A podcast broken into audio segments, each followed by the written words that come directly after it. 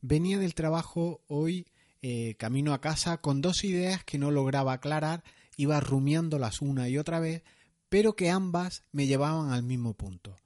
Una era relacionada con la declaración de la renta, nuestra cita anual con la fiscalidad, y me planteaba qué iba a hacer otra vez este año con la confirmación de la renta en relación con el papel, con el documento que justifica que has hecho la misma, que la has confirmado. Y la otra duda es a partir de una licitación de un contrato que vamos a sacar en mi trabajo, hay dos posibilidades.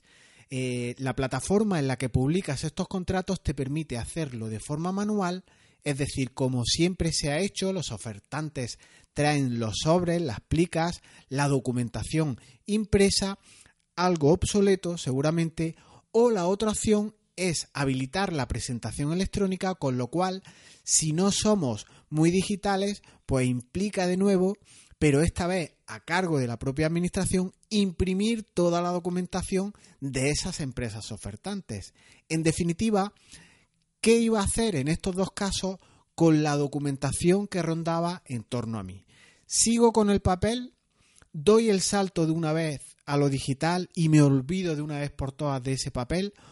¿O empiezo a olvidar el archivo físico eh, solamente por un, sentido de, responsabilidad que cada vez tengo más documentación por archivar, es por pura lógica al dejar esto. Pues sobre estos asuntos trataremos hoy en profundidad y sobre todo cuestiones como la nube. En este lío monumental, en estos problemas de nuestra era, pues veremos eh, cómo nos agarramos de manera eh, permanente al papel. De una manera inherente seguimos agarrados a ese soporte físico. Y como es inherente a mí presentarme a estas alturas de, este audio, me presento para el que no me conozca. Soy Jesús Betmar del portal con el mismo nombre, rinconcito de la red en donde tratamos de ser más eficaces utilizando como columna vertebral el método GTD. Este Ferrari productivo del que siempre hablo y en el que hoy trataremos esa capa de documentación física, ese tema digital, esa lucha, esa pugna entre estos dos eh, mundos, el analógico y el digital, y cómo podemos manejar sí o sí eh, ambos, porque ya el tema del papel creo que, está muerto, está eh, llegando a sus últimas consecuencias y por tanto debemos de estar preparados para esta cuestión. Comenzamos.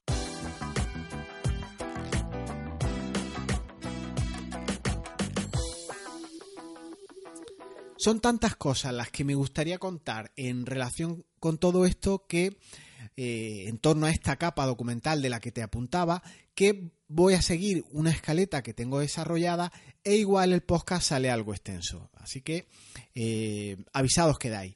Así que me planteo tocar esos dos casos reales que te, que te apuntaba en la intro, ejemplos de nuestra vida diaria, estos que te cuento, con situaciones que se presentan a diario esa convivencia de la documentación física que nos llega, que estamos acostumbrados a tratar, que debemos de lidiar con ella eh, cada día, que incluso generamos con nuestras impresoras de manera sin darnos mucha cuenta, y todos estos papeles, ese conglomerado de documentos, ese conglomerado que, que forman o integran los expedientes, debemos de manejarlo de una manera diferente sin duda. El tema del papel está anacrónico y hay que estar preparado para lo que viene. Lo ideal para plantear estas ideas que os voy a ir apuntando es hacerlo en un estado temporal. Eh, ¿Qué se hacía antes? ¿Qué hacemos ahora? ¿Y qué voy a hacer en el futuro con esta documentación? ¿Cuáles son eh, mi ruta, mi, escenario eh, antes, ahora y después? Y una vez hecha esa determinación, el determinar qué futuro va a tener la documentación que se van generando, Obviamente debe ser digital. Hablaremos de la importancia de tener un buen contenedor de toda esa información digital.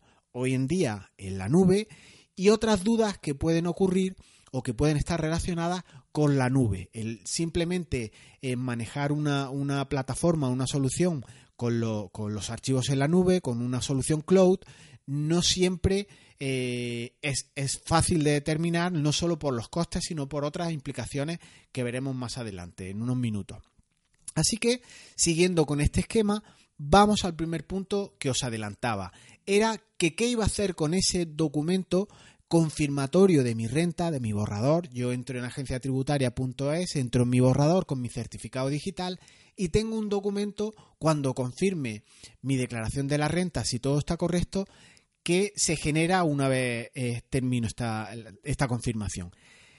¿Qué hacía yo antes? Pues todo se hacía en papel como es evidente. Yo empecé mi progresión de digitalización de una forma lenta, de una forma pausada. Eh, yo hacía la renta y esporádicamente o descargaba el documento o antes en las primeras etapas no te era tan fácil descargar un PDF, lo que hacía era escanear la renta, incluso la que se presentaba en, formato físico, pero no tenía una continuidad, lo hacía sin orden ni concierto. Y aquí esta, esta situación que yo hacía antes aplica al 100% la ley de Murphy. Cuando necesitas esa renta que teóricamente tú ibas a buscar, pues no estaba escaneada. Esto es una, una, norma muy habitual y sobre todo cuando no tienes una continuidad, una estabilidad, un hábito de escanear todo lo que te llegaba. Antes no había los medios que hay ahora y no te estoy hablando de hace 30 años, simplemente eh, echas cuatro o seis años atrás y no hay la, la, manera de, de poder digitalizar la documentación que nos rodea en segundos. En ciertas etapas posteriores, yo cuando lo de Hacienda, el asunto de, de, la confirmación online del programa Padre estaba más avanzado, tras confirmar mis declaraciones de la renta, sí que imprimía la declaración de la renta como tal, pero además fijaros que imprimía este justificante de la presentación que se pedía al, confirmarla, imprimía incluso los datos fiscales que Hacienda tenía míos, imprimía el borrador una vez lo realizaba, imprimía si hacía algún cambio en ese borrador, el nuevo borrador o la nueva versión de, de, de esta renta. Con lo cual, para dos rentas, la mía y la de mi mujer, pues al menos imprimía datos fiscales, borrador y justificante de presentación, un buen tocho de documentación, con lo cual era un poco absurdo, pero psicológicamente te quedabas en la gloria, ¿no? Yo tengo aquí en mi expediente la renta de 2017 con el borrador, con los datos de, que Hacienda tiene mío y te quedabas en cierta manera eh, con una paz psicológica porque tenías eso en papel. Todo este paradigma obviamente va cambiando. Ahora, ¿cómo lo hago yo en un espacio temporal mucho más corto, más relativo?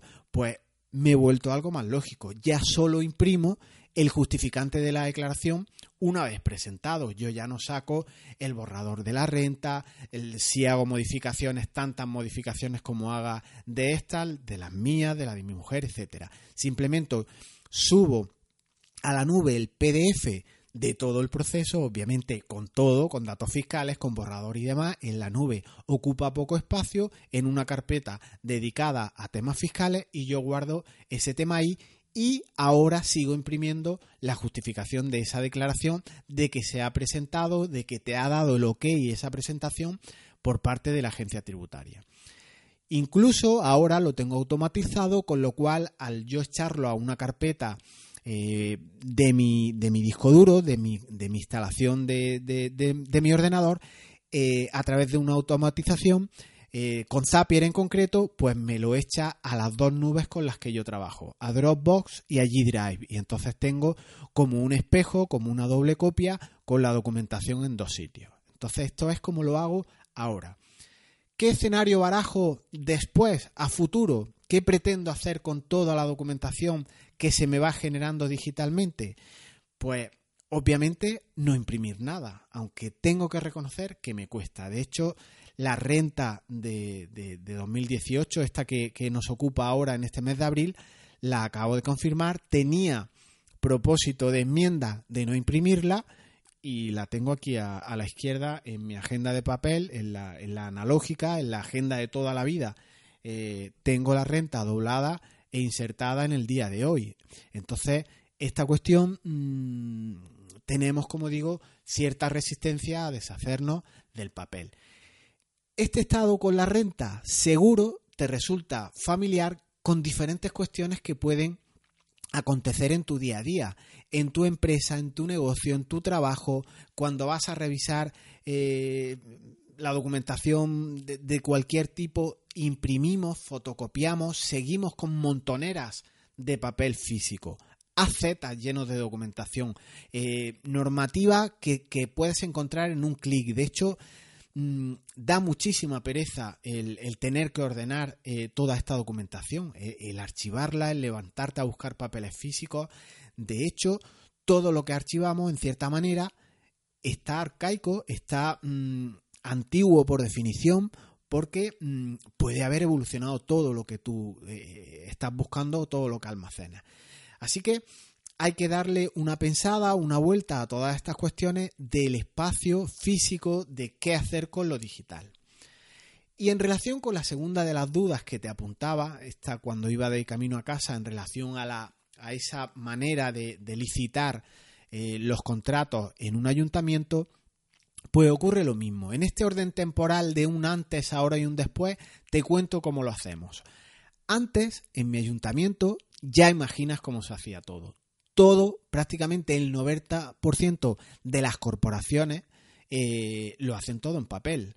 Si bien es cierto que la normativa obliga ya a tener expedientes digitales de acceso público eh, obviamente con claves, con cifrado, con, con, medidas de seguridad del ciudadano a los expedientes que se tramitan en esa administración, esto es un deber ser, es una, una entelequia que no se cumple en muchos sitios, salvo que vivas en una capital de provincia con unos recursos potentes en tema informático. Entonces, antes, ¿cuántas fotocopias no se hacían de los mismos documentos en relación con cualquier expediente? Si intervenían tres personas en la tramitación del expediente, pues casi había tantas fotocopias como tres personas eh, intervinieran en este expediente. Con lo cual, un simple expediente de unos 100 folios, oficialmente o extraoficialmente, podía acabar con 300 folios sin correr y que se quedara en 300, que no hubiera, aparte del funcionario tramitador, algún político que te dijera dame copia de esto, o me llevo el expediente para analizarlo, o lo llevo, eh, o facilítale una copia a esta persona, con lo cual el despilfarro aquí es de un tamaño muy considerable. ¿Cómo lo hacemos ahora en un espacio temporal algo más corto?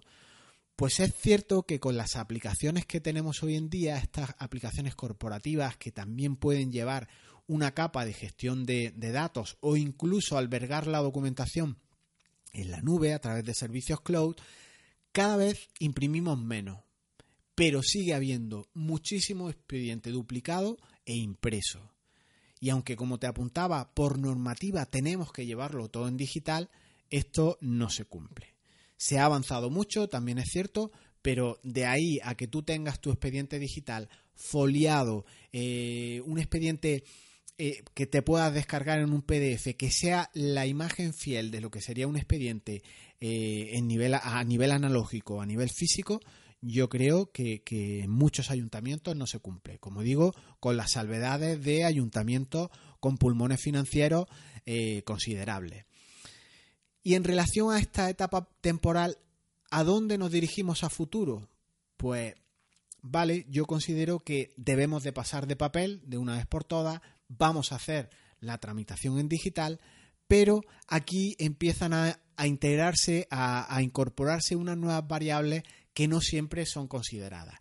Eh, por descontado, la formación del personal suele ser mm, poca, ninguna, inexistente, pero no solo del personal, es que además eh, los concejales, los funcionarios, eh, todo el colectivo que integra la administración están muy, muy alejados de este tema. Entonces, no hay sensación, no hay inquietud, no hay necesidad de formar al personal en tecnologías digitales porque ellos mismos no lo ven como una necesidad, como algo acuciante, como algo que, la norma eh, te obligue. Las normas están ahí, pero a nadie lo sancionan, a nadie le dicen esto debes de cumplirlo, a nadie le dan medios para llevar a cabo todas estas directrices y en muchos ayuntamientos con las arcas algo asfixiadas, pues implementar estas cuestiones son siempre de segunda, de tercera o de penúltima prioridad. Pero es que además hay más cuestiones. Piensa que las empresas pueden presentar estas plicas, estas proposiciones, a través de propuestas en formato digital. Todo muy bonito, todo con PDFs, todo firmado, cifrado, cipeado, con todas las bendiciones que queráis. Pero luego, una vez que está el expediente en digital, que lo tienes en tu plataforma, puede aparecer el político de turno y te dice, déjate de modernidades y a mí me das copia impresa del expediente para que yo lo estudie, yo lo analice tranquilamente. Pero es que no todo se queda aquí. Es que si las empresas presentan esas ofertas, esos sobres digitales en PDF, Ahora resulta que trasladamos el gasto de impresión de esas empresas licitadoras que están ofertándote sus servicios, pues trasladamos que el costo de presentar sus ofertas en papel de la empresa en sí se lo echamos a las espaldas de la administración. Y aquí ahora hay que imprimir todo de nuevo. En un contrato de no mucho importe, planteate que se presenten 10 empresas y todas tengan, pongamos por caso, 100 folios de documentación, algo que se supera con creces. Pues de esas 10 empresas, si el concejal, el funcionario, no está familiarizado con la herramienta, no va a trabajar con ella, resulta que imprimimos 1000 folios de documentación.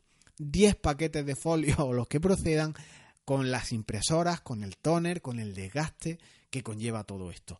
La logística de mover luego esa documentación, archivos físicos para, para, para digitalizar todo esto creo que no tiene mucho sentido. Por eso, ese técnico que te dice yo tengo que informar esto en papel, sácame una copia, hay que empezar a cambiar esa cultura. Mira, te paso el PDF, te lo mando por correo electrónico, te doy acceso al expediente compartido e intenta, por favor, trabajar con el PDF que no cuesta tanto trabajo porque no podemos estar imprimiendo copias para todo el que necesite en un expediente sin correr. En una administración pequeña, de 3 a 5 eh, funcionarios pueden intervenir sin correr. Imagínate en administraciones más grandes en las que intervienen más personas. Entonces, es una cuestión a, valorar. Y como ves, con estos dos ejemplos tan simples, tan cotidianos, mm, extrapolables a cientos de casos que seguramente tú estás reviviendo ahora en tu trabajo, en tu, en tu vida cotidiana, es obvio que el paradigma hay que ir cambiarlo. Hay que tener menos papel y más nubes. Pero ahora, trazada esta línea de actuación a futuro, visto este, este, esta evolución desde el antes, el ahora y el después, ahora resulta interesante establecer una buena estructura, una buena organización de archivos. En la nube habrá que albergar toda esa información a futuro. Y entonces, si coincides conmigo que no solo por temas medioambientales hay que usar menos papel, sino por pura lógica, por pura comodidad, el tratar de establecer un buen criterio de organización de archivos es una variable importantísima a tratar. Una buena forma, por ejemplo, de realizar ese archivo digital en la capa más personal, en la capa más eh, tuya como persona, podría ser establecer áreas de responsabilidad como grandes bloques maestros. Estas áreas de responsabilidad, para el que conozca algo la metodología GTD, conocerá eh, de una manera fácil de lo que estoy hablando, de una forma meridianamente clara. Pero para el que, para el que no se haya acercado a metodologías de esta, eh, establecer áreas de responsabilidad no es más que establecer una serie de carpetas contenedoras de de tantos roles como tengas en tu vida. Si tú eres empresario, en tu sistema GTD o en tu sistema de, organización personal, crearás una carpeta padre, una carpeta eh, columna vertebral, una carpeta estructural que sea empresario. Si eres empleado, por ejemplo, podrías poner empleado. Si eres padre, si eres ciclista, si eres músico, tantos roles como tengas, creará carpetas que sean necesarias, tantas como necesites. Y obviamente dentro de ellas luego segmentarás tantas carpetas y tantos archivos conforme vayas necesitando almacenar diferente tipo de documentación. Yo parto de cierto orden en las cosas, porque me considero organizado, pero he comprobado que cuando tú transmites esto a la gente y le dices, por ejemplo, créate las grandes áreas de responsabilidad de las que tú eres propietario las que tú forman parte de tu vida. Esas grandes carpetas contenedoras, dentro de ellas luego ve añadiendo tantas carpetas como vayas necesitando. Pues por ejemplo, puedes, si es a nivel empresarial y tienes distintas áreas de negocio, pues puedes crear ahí las distintas áreas de negocio, etcétera. Esto de, de la clasificación daría para cientos de podcasts, pero el tema es que Tú puedes almacenar, por ejemplo, pues por nombres de personas, cuando la documentación sea referente a proveedores o a clientes, puedes almacenar por año, puedes almacenar por materia, pero hay que establecer un criterio y mantenerlo siempre. Esto te facilitará mucho las cosas, pero no solo en este archivo digital de la nube del que venimos hablando, sino también en la manera de etiquetar eh, tus propias tareas o tus propios proyectos si utilizas GTD, en las etiquetas que tú puedas tener en tu correo electrónico y así en tantas cosas como merezca un etiquetado o una asignación de metadatos para que siempre mantengas una misma estructura, unos mismos pilares que te van a ir ordenando tu día a día. Si yo te dijera ahora mismo, te voy a mandar un fichero PDF con 10 consejos productivos que son oro puro. Tienes que, leerlos, que guardarlos, porque te van a ahorrar dos o tres horas al día en tu trabajo cada día. ¿Sabrías en menos de dos segundos dónde archivar, dónde almacenar ese fichero? En una gran pata eh, almacenarás todo esto, en, en, esas grandes patas que yo decía, ¿será en la de empresa? ¿Será en una que has creado de formación? ¿Será en una gran pata contenedora de asuntos personales? ¿Será en el área que tienes como empleado o como asalariado o como trabajador? Lo dejo apuntado para darle una vuelta porque el tener claro dónde van los ficheros que te van entrando desde las distintas fuentes que merece la pena almacenar, guardar, conservar, tenerlo claro de una manera meridiana te va a ahorrar muchos minutos, muchas búsquedas, te va a hacer, en definitiva, muy efectivo en relación con la documentación que vas almacenando. Y todo esto nos sienta unas bases ideales para trabajar. Cada uno debe establecer sus criterios, pero como digo, pararse a pensar en estas cuestiones cuando uno se acerca o ya está eh, afinando su, su sistema productivo es una manera de trabajar de una manera muy efectiva. Es más, eh, no es una mera formalidad, no es eh, importante porque, porque alguien lo diga o porque simplemente porque te ahorra eh, quebraderos de cabeza, te va a evitar luego mover archivos de sitio, pérdidas de tiempo, estructuras que tú mismo ni entiendes cuando te acercas a buscar algún documento.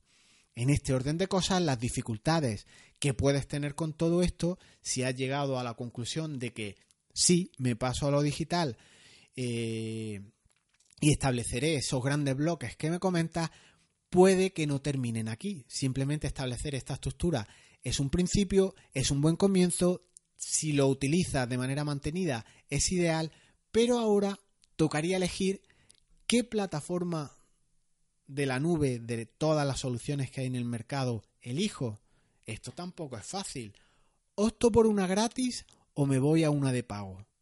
Porque no siempre lo gratis es lo ideal, como después veremos. ¿Opto por Google o opto por Microsoft o Microsoft? De entre estos dos auténticos monstruos, ¿con cuál te quedas? ¿Quieres compromiso de funcionamiento al 100% o a ese 99,95% que se compromete Microsoft con su SLA, con su contrato, con un documento firmado en el que te garantizan casi al 100% acceso a tus datos y de una manera confidencial, encriptada y demás? ¿O prefieres Google, que parece tiene una filosofía más laxa, mm, no tanta formalidad, no tantos contratos y el todo gratis? ¿Optas por Dropbox, Amazon, Azure o otros servicios en la nube que hay con precios interesantísimos?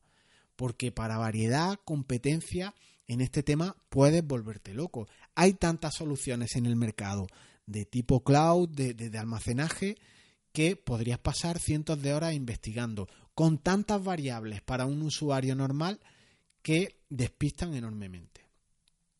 Y puede que te haya sido al precio en el momento de optar por una u otra nube.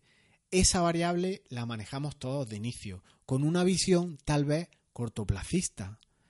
Igual de cantarte por Microsoft que permite a través de servicios como SharePoint utilizar metadatos para tu empresa, puede inclinar la balanza a favor de ellos. Y el no conocer, por ejemplo, las prestaciones que tiene una nube como la de Microsoft puede ocasionarte que decidas por precio y te vas a soluciones más baratas. Y esto no siempre es lo más acertado. Fíjate que, que Microsoft ofrece metadatos en tus ficheros y en tus carpetas. Hace que aparte de tener la estructura que tú definas de manera manual, de, manera más o menos estable, como hemos visto esta que podrías implementar eh, si llevas GTD o cualquier otro sistema por esas grandes áreas, esos grandes roles de tu vida, eh, Microsoft permite etiquetar, por llamarlo de alguna manera, ficheros con ciertos contenidos pero no de manera manual, en el que tú tengas que entrar en un fichero y etiquetarlo. Por ejemplo, soluciones como SharePoint te permiten que facturas que en su interior tengan el texto, me lo invento, por ejemplo, el nombre de una comercializadora de corriente. Cuando ese nombre es encontrado por esta aplicación, por esta solución, te permite que se etiquete, se le ponga una etiqueta, por ejemplo, del tipo electricidad o corriente o suministro y luego puedas filtrar y buscar por esa etiqueta, te las puede ordenar, te puede renombrar los ficheros con unas determinadas estructuras que tú consideres e incluso te permite la clasificación en carpetas ordenadas por los criterios que tú elijas, por el nombre del proveedor, por el año, por el mes, por el trimestre, por la unidad de negocio de tu empresa, por el sitio físico por el que estás pagando el suministro de esa corriente, todo un mundo de posibilidades que para muchos igual esto es un poco avanzado, pero si estás entrando en el mundo ya empresarial son variables que debes de manejar sí o sí.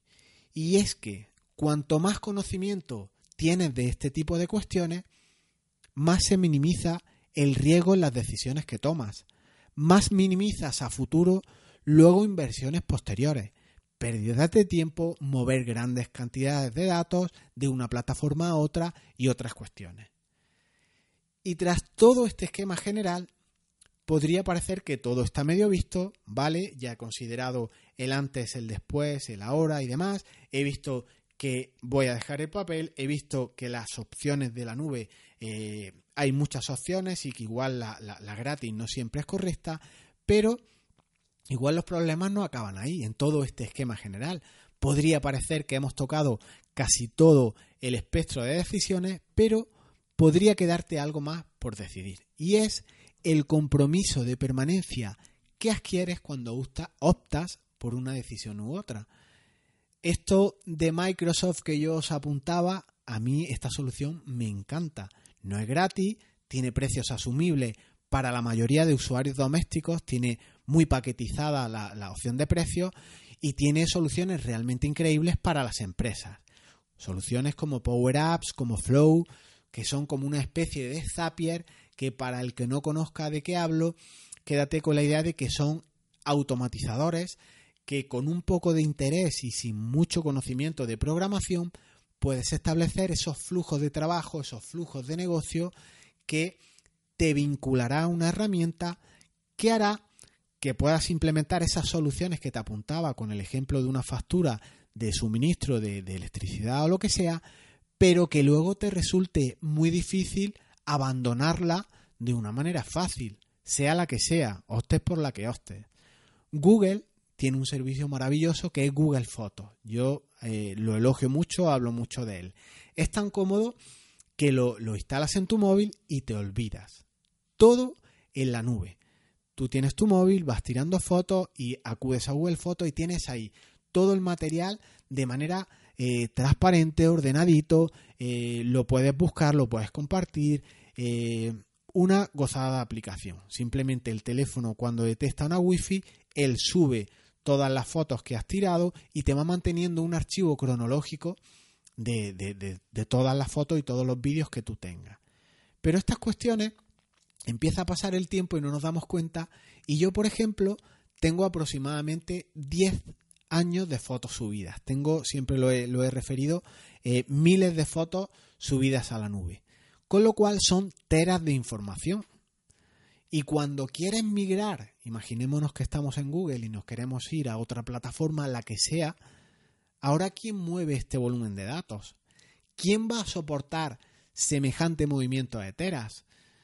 Sí, son tus datos, los puedes descargar, las empresas no ponen problema en que tú te puedas descargar esos datos, pero ¿a qué coste? No solo de infraestructura de hardware, de, fibra y demás. ¿Tienes tantos discos duros como para poder albergar tamaña cantidad de datos? ¿Todo ese volumen puedes albergarlo tú en unos discos duros que compres? Si, es, si esas soluciones, ese tamaño de información, esos 10 teras del que yo hablo, que no es nada exagerado, ten en cuenta que hoy conviven fotos que ocupan de 12 a 20 megas y los vídeos en 4K, un vídeo de una hora y pico puede superar los gigas de, tamaño. Entonces, una vez que has descargado, pongamos 10 teras de información, ahora toca subirlo a otra nube. Son problemas que ni, te habías planteado, igual tan, tanto, tanto volumen de datos cuesta mm, manejarlo y entonces estas decisiones de dónde vas a almacenar estas cuestiones son muy importantes. Obviamente, con fotos haciendo el gamba con los amigos no tiene mucha relevancia, pero cuando entras en capa profesional, entras en capa de contratos, entras en capa de, toma de requisitos, de, planteamiento, por ejemplo, como puede ser un despacho con, con, sentencias, con, con, temas penales, con temas de, separación, con, temas mm, muy sensibles, pues esto hay que plantearlo. Y efectivamente las fibras de hoy son muy rápidas. Yo he oído eh, recientemente que, hay una, una, empresa que ofrece 300 megas de fibra. Mm, es una auténtica barbaridad. Ficheros de un, de un giga, por ejemplo, tardan menos en descargarlo que en copiarlos a un, a un pendrive. Pero mover semejante tamaño en datos, eh, incluso aunque tengas automatizaciones, tiene muchas implicaciones. Por ejemplo, los metadatos. Si tú has etiquetado en la solución que tienes un montón de cuestiones, como pueden ser esas etiquetas que yo te decía, por suministro, por unidades de negocio y tal, cuando tú descargues esos datos que no están dentro de una solución, como puede ser una base de datos, toda esta cuestión la pierdes. Todas esas etiquetas que a ti te facilitaban la vida, esas automatizaciones que tienes implementadas, todo esto se te acaba y tienes el fichero pelado y mondado sin unas ventajas, unos procesos de negocio o unos flujos que tú has aplicado durante, durante tiempo, durante años y, con mucha entidad, con mucha eh, garantía eh, en relación a, este manejo de datos por tu organización.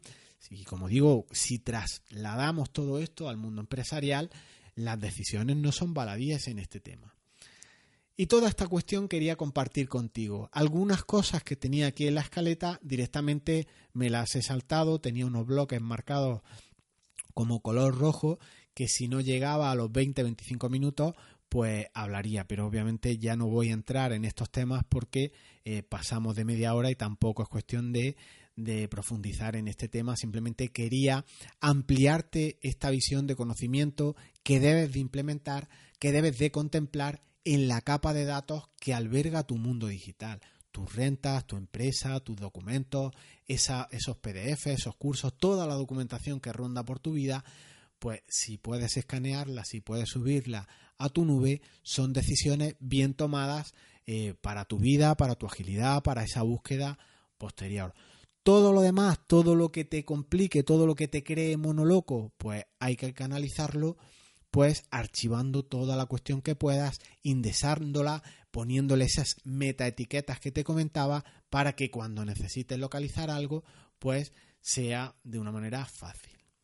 Y fijaros que planteamos una incógnita, una duda, en principio fácil, como era el si subo las cosas a la nube o las dejo en papel o hago que convivan las dos y demás, y no solo ha aparecido una variable más, sino han aparecido 3, 4, 5, si gratis, si qué nube elijo, si metadatos, no metadatos y otras cuestiones que deben de considerarse.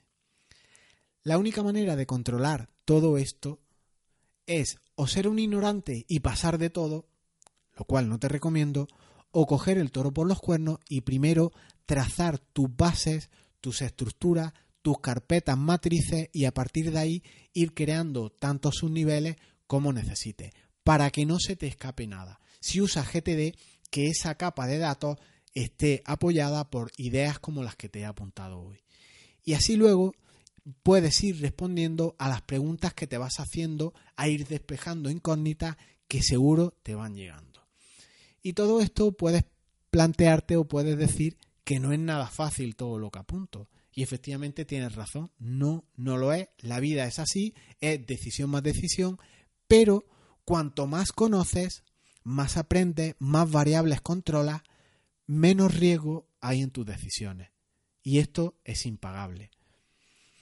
Y hasta aquí el episodio, el episodio de hoy. Igual algo técnico, igual algo profundo, igual algo que nadie se plantea o que pocos usuarios se, se, plantean o, ni siquiera eh, alcanzan o se han perdido en toda la, reflexión que hacía en este audio, pero esta capa de datos, eh, de documentación, de, manejo de, información, no es exclusiva de GTD, sin, sin duda, y cualquiera que esté en este mundo mm, hoy en día, que esté trabajando con ficheros digitales, con ordenadores y demás, debe plantearse cuestiones como las que hemos comentado hoy.